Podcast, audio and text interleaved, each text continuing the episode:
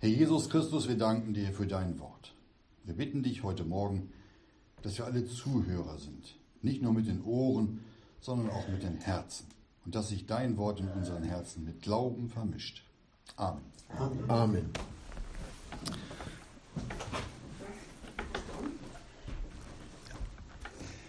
Ja, es geht heute ins Markus-Evangelium Kapitel 6 und da lesen wir jetzt die Verse 1 bis 6. Und die Überschrift heute Morgen lautet, sie ärgerten sich an ihm. Vers 1. Und er ging von dannen hinweg und kam in seine Vaterstadt.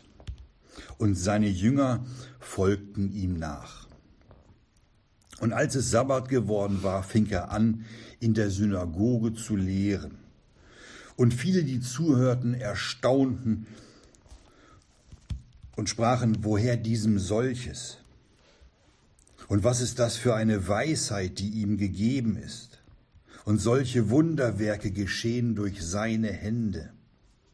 Ist dieser nicht der Zimmermann, der Sohn der Maria, und ein Bruder des Jakobus und Joses und Judas und Simon? Und sind nicht seine Schwestern hier bei uns? Und sie ärgerten sich an ihm. Und Jesus sprach zu ihnen, ein Prophet ist nicht ohne Ehre, außer in seiner Vaterstadt und unter seinen Verwandten und in seinem Hause. Und er konnte da selbst kein Wunderwerk tun, außer dass er einigen Schwachen die Hände auflegte und sie heilte. Und er verwunderte sich über ihren Unglauben. Und er ging durch die Dörfer ringsum und lehrte. Dieser Begebenheit lesen wir davon, wie der Herr Jesus in die Stadt Nazareth kommt. Er kam genau dahin, wo er früher gelebt hatte dahin, wo er früher wohnte und sein Leben verbrachte. Er hatte in Nazareth seine Verwandten gehabt. Und wir lesen in Vers 3, dass die Maria und seine leiblichen Brüder und Schwestern dort lebten. Und dort in Nazareth, da hatte der Jesus eine Ausbildung zum, zum Zimmermann gemacht. Man kannte ihn dort. Und so wie er schon viele, wie er schon viele in ihr eigenes Haus sandte, um den Angehörigen zu bezeugen, wie viel Gott an ihnen getan hatte, so ging auch der Herr Jesus in sein eigenes Haus. Er kam nach Nazareth. Und ganz bestimmt wäre es eine Freude für unseren Herrn Jesus gewesen, wenn viele seiner Bekannten und Verwandten zum Glauben kommen würden. Es heißt, er kam in das Seinige. Hier war es seine Vaterstadt, heißt es in Vers 1, Nazareth. Und auch hier in Nazareth traf das ein, was durch den Apostel Johannes in Johannes 1, Vers 11 mitgeteilt wurde. Er kam in das Seinige und die Seinigen nahmen ihn nicht an. So wie es über Israel geschrieben steht, so sollte es auch in seiner Vaterstadt sein. Sie nahmen ihn nicht an. In Vers 2 heißt es, und als es Sabbat geworden war, fing er an, in der Synagoge zu lehren. Der Sohn Gottes lehrte nach seiner Gewohnheit am Sabbat in der Synagoge. Und weiter in Vers 2 lesen wir, und viele, die zuhörten, erstaunten, steht da. Es waren also nicht alle erstaunt, aber wir lesen, dass es viele waren. Viele seiner Zuhörer staunten. Und ganz sicher hatten diese vielen was erkannt.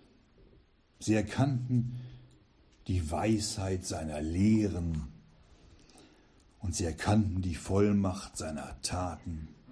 Zumindest hatten sie davon gehört. Aber das alles erreichte nicht ihre Herzen.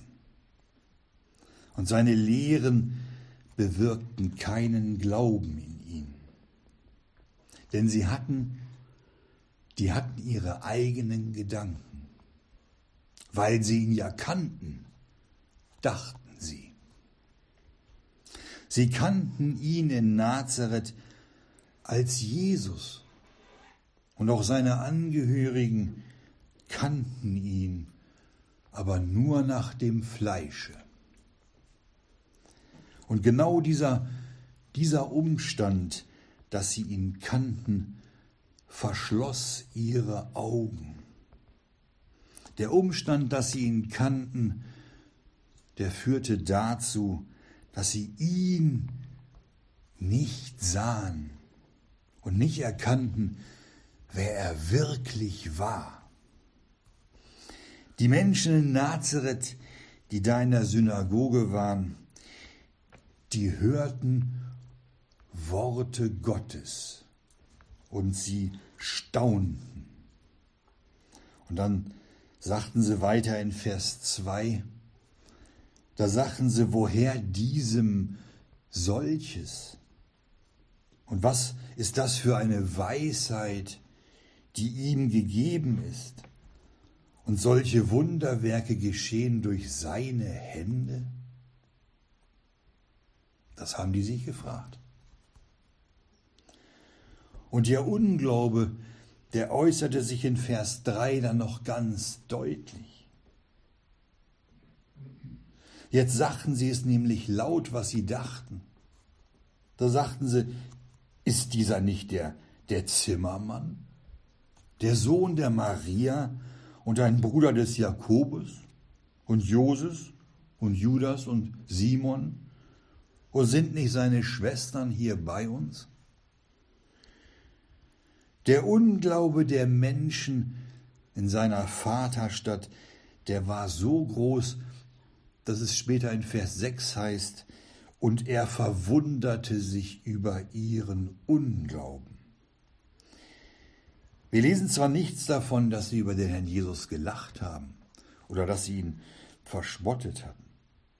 Aber der Unglaube war so groß, dass der Herr Jesus sich wunderte. Das steht da nicht umsonst geschrieben.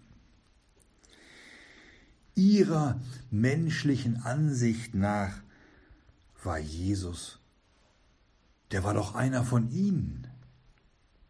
Die waren davon völlig überzeugt, dass er nur der Sohn des Zimmermanns war. Wir lesen die gleiche Begebenheit in Matthäus 13 und auch in Lukas 4. Und auch da heißt es, ist dieser nicht der Sohn des Zimmermanns? Sie hatten ihn als Sohn des Zimmermanns erkannt.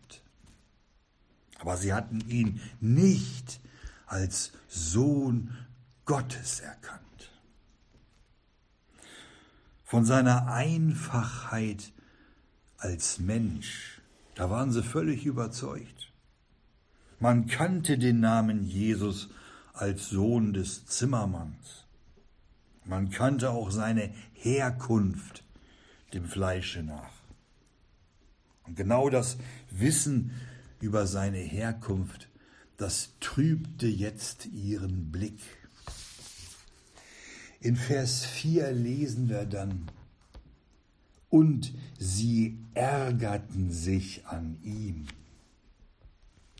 Hinter dem Ärgern, da steckt der Arge, der Teufel, der nicht will, dass die Menschen diesen Jesus von Nazareth als den Sohn Gottes erkennen. wir Kinder Gottes sehen auch die Menschlichkeit unseres Herrn Jesus. Das Wort wurde Fleisch, heißt es. Und so sehen wir über der Menschlichkeit des Sohnes Gottes auch seine Göttlichkeit. Das dürfen wir beides im Glauben erfassen.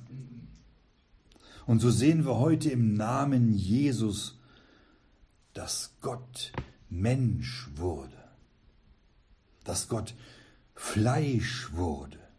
Und so wie es in Johannes 1, Vers 14 geschrieben steht, und das Wort steht da, ward Fleisch und wohnte unter uns. Und wir haben seine Herrlichkeit angeschaut, eine Herrlichkeit als eines Eingeborenen vom Vater voller Gnade und Wahrheit. Und auch wenn unser Menschengeist manchmal da an seine Grenzen stößt, so wissen wir es im Herzen, und zwar bestätigt durch die Schrift und durch den Heiligen Geist, dass die Menschwerdung Gottes die Wahrheit ist. Und dort in der Synagoge in Nazareth, da wurde Gott nur Unglaube entgegengebracht. Und darum sagte ihnen dann der Herr Jesus im Vers 4, ein Prophet ist nicht ohne Ehre, außer in seiner Vaterstadt und unter seinen Verwandten und in seinem Hause. Sie hatten auf ihn gesehen, aber sie nahmen ihn nicht an. Und sie gaben Gott nicht die Ehre in seiner Vaterstadt. Weder seine Verwandten noch die in seinem Hause heißt es. Man ehrte ihn nicht, weil man nur oder weil man ihn nur als Mensch sah. Und dieser Unglaube, der war letztlich die Ursache dafür, dass er da selbst, wie es heißt, kein Wunderwerk tun konnte. Steht so in Vers 5. Und er konnte da selbst kein Wunderwerk tun, außer dass er einigen Schwachen die Hände auflegte und sie heilte. Ja, einige Schwache haben wohl doch geglaubt und wurden geheilt. Doch die Mehrheit der Menschen aus, aus Nazareth glaubte nicht. Und so tat er hier vor seinen ungläubigen Bekannten und Verwandten keine machtvollen Werke Gottes. Und es gibt Hinweise im Wort Gottes, dass das Zeugnis Gottes zurückgehalten wird, wenn nämlich Unglaube die menschlichen Herzen erfüllt. Und so steht in der Apostelgeschichte 13, Vers 41, lese ich mal vor, Sehet, ihr Verächter, und verwundert euch und verschwindet, denn ich wirke ein Werk in euren Tagen, ein Werk, das ihr nicht glauben werdet, wenn es euch jemand erzählt. Das Werk in jenen Tagen war, dass Gott Fleisch wurde und hier auf der Erde in der Person des Jesus wandelte, und zwar wohltuend und heilend, und dass er den Auftrag hatte, sein Leben zu lassen für viele, und dass er auferstehen würde, ja, dass er wieder leben würde. Das war das Werk Gottes, dass man nicht glauben würde, wenn es jemand erzählt.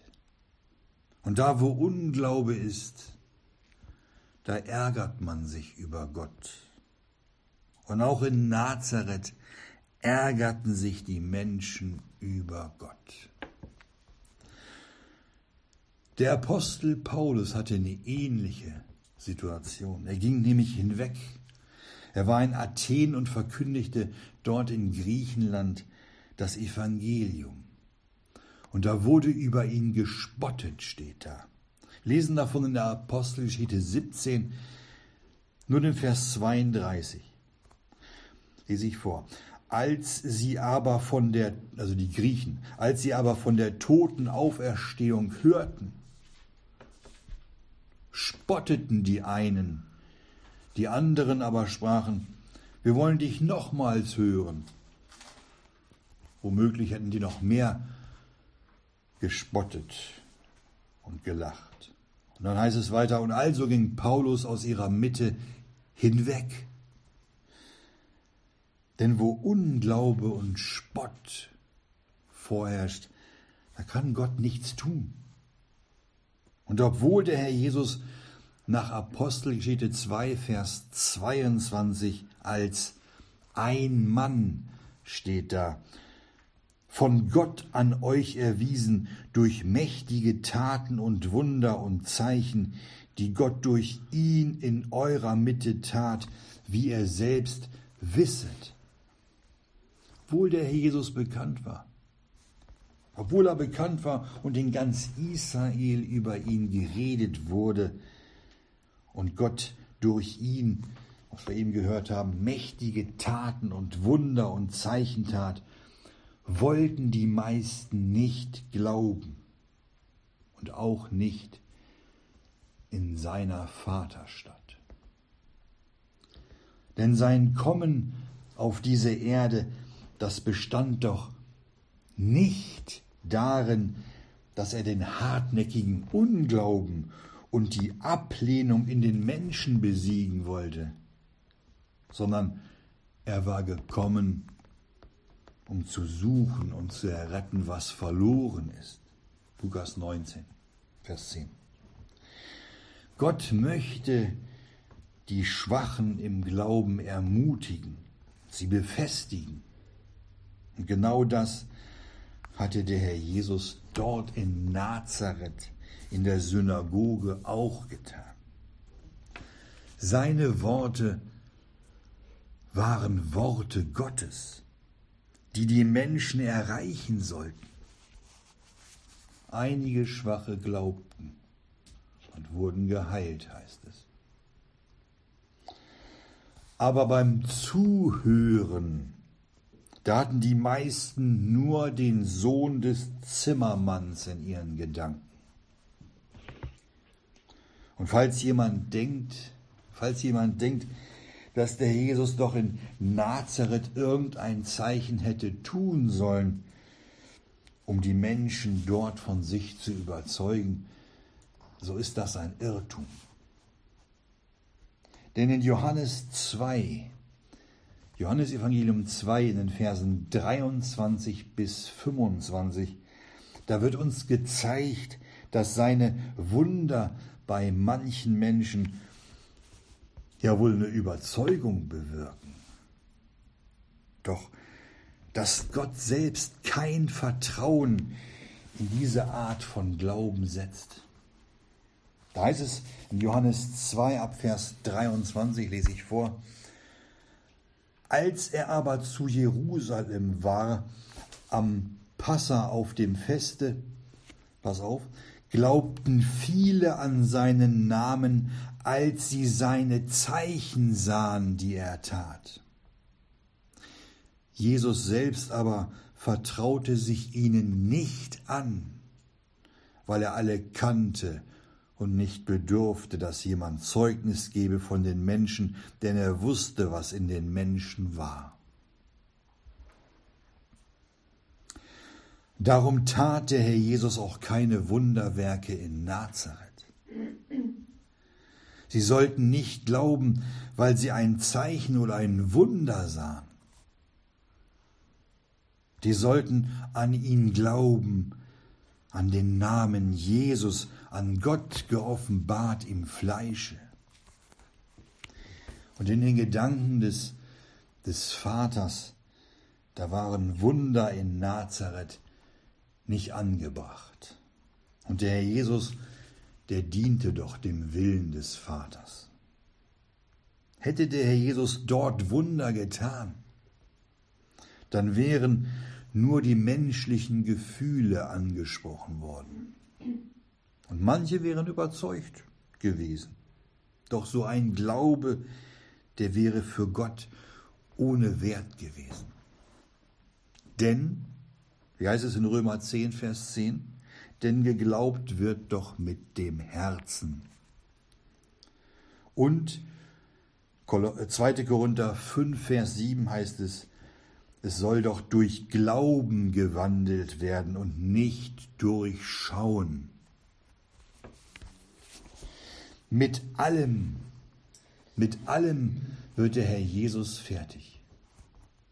Mit Sturm, Wellen, Dämonen, mit dem Teufel, mit Krankheiten und auch mit dem Tod.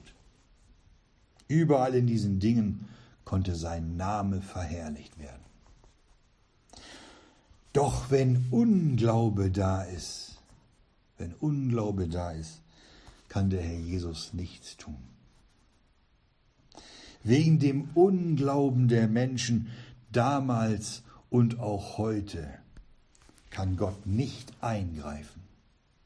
Und niemand wird gegen seinen Willen von Gott zum Glauben gezwungen. Das machen die Menschen. Die zwingen andere Menschen. Das haben wir im Laufe der Jahrhunderte ja wohl erlebt. Da wurde mit furchtbaren Mitteln und mit Waffengewalt wurden andere zum Glauben gezwungen. Und auch ein erzwungener Glaube, der ist nicht echt. Ist völlig wertlos. Und der Jesus zwingt sich niemandem auf. Der Glaube ist eine freiwillige Sache. Und außerdem ist es doch so, dass die Menschen, die glauben möchten, den Glauben von Gott geschenkt bekommen. Der Herr Jesus war übrigens in einer Stadt, wissen wir, in Nazareth. Und diese Stadt, die besaß kein besonderes Ansehen in Israel. Und so sehen wir auch in der Stadt Nazareth einen Hinweis auf seine Erniedrigung. Diese verachtete Stadt war die Vaterstadt des Herrn Jesus. Und in Johannes 1, Vers 46, da wurde gefragt, kann aus Nazareth etwas Gutes kommen? Auf diese Stadt wo unser Herr Jesus ja die ersten 30 Jahre seines Lebens verbrachte, auf diese Stadt wurde geringschätzend herabgesehen. Und so wie es dann seine Gewohnheit war, ging der Herr Jesus am Sabbat in die Synagoge, um zu lehren, in Nazareth. Er lehrte dort und alle, die zuhören oder die zuhörten, mit den Ohren und den Herzen, die hörten Worte Gottes. Und alle, die nicht zuhörten, die nur mit den Ohren hörten, die ärgerten sich an ihm. Und leider ist dieses Ärgern unter vielen Gläubigen heute auch so. Das sagt man zwar nicht, aber man tut's. Lass uns noch mal Verse 3 und 4 lesen. Da fragen sie sich oder ihn, ist dieser nicht der Zimmermann? Untereinander reden sie da. Ist dieser nicht der Zimmermann, der Sohn der Maria und ein Bruder des Jakobus und Joses und Judas und Simon? Und sind nicht seine Schwestern hier bei uns? Und sie ärgerten sich an ihm. Man hatte es laut gesagt. Ist dieser nicht der Zimmermann, der Sohn der Maria und so weiter? Aber dass sie sich über ihn ärgerten, das wurde nicht laut gesagt. Doch es ist die Wahrheit. Denn so steht es geschrieben. Und genau daraufhin hat ihn der Jesus ja auch gesagt dass ein Prophet nicht ohne Ehre ist. Er kannte auch ihre Gedanken. Die Bewohner von Nazareth waren erstaunt und haben sich geärgert. Haben wir eben gelesen. Darum war dieses Erstaunen ein, ein widerwilliges Erstaunen. Und sie waren voller Ablehnung ihm gegenüber. Und letztlich hatten sie kein Ja zu seinen Worten, sondern ein Nein. Er war doch Zimmermann und Sohn eines Zimmermanns. Das war doch die perfekte Ausrede, um nicht zu glauben. Sie waren nicht bereit, den göttlichen Ursprung dafür zu suchen, was der Herr Jesus ihnen in seiner Lehre mitteilte. Anstatt mit den Ohren und den Herzen zu hören, nahmen sie Anstoß an ihm. Der Jesus war inmitten des Volkes, so wie es in Jesaja 8, Vers 14 geschrieben steht. Da heißt es nämlich in Jesaja 8, Vers 14, er war zum Heiligtum für die, die ihn annahmen, aber zum Stein des Anstoßes und zum Fels des Ärgernisses für die, die ihn ablehnen. Die Bewohner von, die Bewohner von Nazareth, seiner Vaterstadt, die den Herrn Jesus doch gut kannten, die lehnten ihn ab und ärgerten sich an ihm. Wie traurig ist das, wenn da jemand ist in einer äußeren, sehr nahen Verbindung zum Herrn Jesus und ihn trotzdem ablehnt und sich nicht für den Herrn Jesus entscheidet. An der Person des Herrn Jesus, da entscheidet sich alles. Er ist der, in dem wir nach Apostelgeschichte 4, Vers 12 errettet werden müssen. Und diese Begebenheit in Markus 6, diese Begebenheit in unserem Text, das ist eine ernste Warnung für alle Angehörigen von den Kindern Gottes. Sie sollen auf uns hören und sich durch das Wort Gottes hinweisen lassen auf Jesus Christus, den einzigen, der Errettung und Vergebung zu schenken vermag. Und es ist unsere Aufgabe, es den Verwandten zu sagen und hinzugehen nach unserem Hause, so wie es auch der Herr Jesus tat. Sie müssen es hören, dass Rettung für sie da ist. Sonst werden sie alle verloren gehen und ewiglich in der Hölle brennen. Das kann uns doch nicht egal sein. Und auch wenn wir angefeindet werden, auch wenn wir verspottet und belächelt werden, ist es unsere Pflicht, Jesus als den Auferstandenen und als Heiland der Welt zu verkünden. Und Angst davor zu haben, seinen Namen zu bekennen. Dass man angefeindet wird. Das ist doch ein offenbares Zeichen dafür, dass wir nicht in der Liebe sind. Furcht. Furcht ist nicht in der Liebe. Weil da eine innere Distanz zwischen den Gläubigen und dem Herrn Jesus entstanden ist. Warum? weil sich nicht gereinigt wird und weil sein Wort nicht reichlich in uns wohnt, weil es nicht gelesen wird. Und wenn uns die Welt ablehnt und auch unsere gottlosen Verwandten uns ablehnen, dann liegt das daran, dass sie Jesus Christus ablehnen. Es heißt in Johannes 15, Vers 18, Da sagte Herr Jesus, wenn die Welt euch hasst, so wisset, dass sie mich vor euch gehasst hat. Und diese feindliche Gesinnung, die auch dem Herrn Jesus in Nazareth von den ihm äußerlich nahestehenden Menschen entgegenschlug, die finden wir schon im Alten Testament in Vorbildern angedeutet. Ich habe mal zwei davon rausgesucht. Der Josef zum Beispiel. Der wurde von seinen Brüdern wegen seiner Träume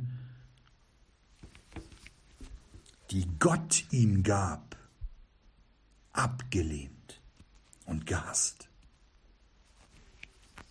Bis sie ihn nachher nach Ägypten als Sklaven verkauften.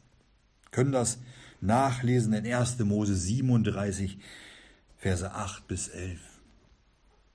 Und auch mit dem David, dem stand der Zorn seiner Brüder entgegen, die engste Verwandtschaft.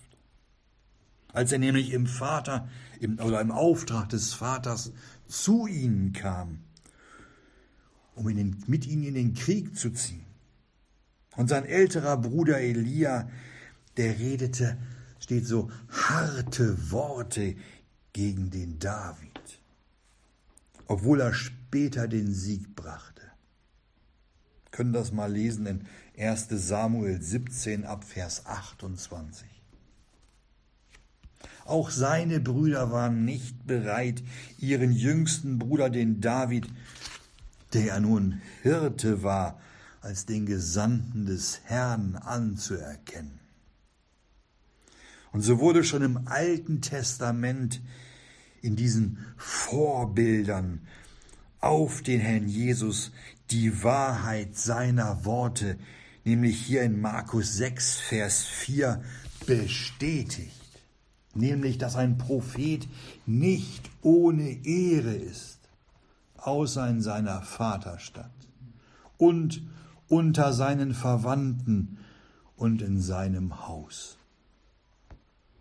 Es war beim David und beim Josef genauso, wie es später dem Herrn Jesus erging. Und als der Jesus als ein als ein stadtbekannter Sohn des Zimmermanns es wagt, die heiligen Schriften auszulegen und sie zu belehren, da passt das den Zuhörern überhaupt nicht. Die haben es nicht ertragen, dass einer, den sie seit Jahrzehnten kennen, der unter ihnen spielte, der unter ihnen aufwuchs, der Dächer baute, der Tische und Stühle baute, jetzt als Verkündiger des Wortes Gottes vor ihnen steht. Das konnten die nicht begreifen. Das wollten die nicht wahrhaben. So hatten sie sich einen Gesandten Gottes nicht vorgestellt. Wie kann denn der Messias aus einer Kleinstadt Nazareth kommen? Dort, wo seine Familie und seine bescheidene Herkunft allen bekannt war. Er lehrte in der Synagoge zu Nazareth, wo er, wo er erzogen war. Und jetzt schauen wir uns noch mal kurz das Lukas-Evangelium an. Da wird uns im Kapitel 4 dieselbe Begebenheit beschrieben. Da lehrte der Herr Jesus in der Synagoge und er las dort die Worte Gottes aus dem Propheten Jesaja. Lese ich vor, Kapitel 61 las er da, den Vers 1. Da ist es, der Geist des Herrn Jehovas ist auf mir, weil Jehova mich gesalbt hat, um den Sanftmütigen frohe Botschaft zu bringen, weil er mich gesandt hat, um zu verbinden, die zerbrochenen Herzens sind, Freiheit auszurufen den Gefangenen und Öffnung des Kerkers der Gebundenen, um auszurufen das Ja der Annehmung Jehovas. Und nach Lukas 4, Vers 20 rollte er dann die Schriftrolle zu und gab sie dem Diener. Und dann sagte er den Zuhörern in Vers 21, was hat er gesagt? Heute ist diese Schrift vor euren Ohren erfüllt. Er war da. Sie mussten es nur glauben, dass Jesus von Gott gesandt war, dass er jetzt vor ihnen stand.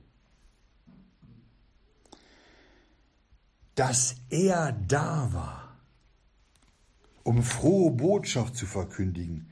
Er wollte die heilen, die verbinden, die zerbrochenen Herzens sind.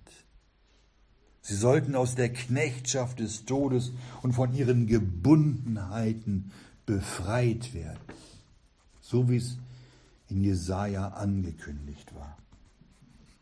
Das Jahr der Annehmung Jehovas wurde durch den geliebten Sohn ausgerufen. Heute, wenn ihr meine Stimme höret, verhärtet eure Herzen nicht. Doch in Nazareth dachten die Menschen, sie kennen ihn und glaubten nicht und verhärteten ihre Herzen. Und wir, wir Kinder Gottes, denken auch wir so? Denken wir, wir kennen ihn und darum glauben wir auch nicht und nehmen die Vergebung nicht an und reinigen uns nicht und gehen leichtfertig mit seinem Wort um. Das ist der Beweis, dass wir ihn eben nicht kennen und genauso ungläubig sind wie die Menschen in Nazareth. Wir sind doch, wir sind doch Bluterkaufte. Wir sind bluterkaufte Kinder Gottes. Und der Herr Jesus schämt sich nicht, uns Brüder zu nennen. So haben auch wir ein verwandtschaftliches Verhältnis zu Gott. Und das nehmen so viele Gläubige zum Anlass und nehmen sich das Recht heraus zu sagen, ich bin reich und bedarf nichts. Ich kenne doch Jesus. Und sie sagen das, ohne zu wissen, dass sie nach Offenbarung 3, Vers 17 elend und jämmerlich und arm und blind und bloß sind. Und so war es schon damals in Nazareth. Und obendrein lesen wir in Vers 4, sie ärgerten sich an ihm. Wir müssen uns vor Gott prüfen. Ärgern wir uns? Ärgern wir uns oder kommen wir gerne in die Stunden der Versammlung? Ärgern wir uns oder lesen wir gerne sein Wort und lieben sein Reden? Ärgern wir uns oder lieben wir den Bruder, der durch dasselbe Blut erkauft wurde wie wir? Jetzt werden die meisten denken, ich ärgere mich doch nicht über den Herrn Jesus. Doch die träge Nachfolge und das mangelhafte geistliche Wachstum macht doch den Ärger über unseren Herrn offenbar. Da fällt es schwer, von Liebe zu reden und von der Freude über die Vergebung. Denn, wie heißt es in Lukas 7, Vers 44, denn wem wenig vergeben wird, der liebt auch wenig. Wer wenig liebt, hat nur wenig Liebe oder gar keine Liebe zum Herrn Jesus und zu seinem Wort. Und wer sein Wort nicht liebt, wie soll da Glauben sein? In unserem Vers 6 heißt es, und er, der Herr Jesus, verwunderte sich über ihren Unglauben. Ob sich unser Herr Jesus auch über unseren Unglauben wundert, obwohl wir Bluterkaufte sind? Wir wurden doch errettet. Wir haben das ewige Leben geschenkt bekommen. Und wir halten das geschriebene Wort in unseren Händen. Und dennoch sind so viele Gläubige in Unwissenheit über Gott. Zur Beschämung sage ich's euch. So hatte es Paulus den Korinthern gesagt. Wir müssen uns prüfen, ob wir ihn und sein Wort lieben, ob wir den, der uns liebt, auch zurücklieben, oder ob wir uns als Kinder Gottes an ihm ärgern. Amen.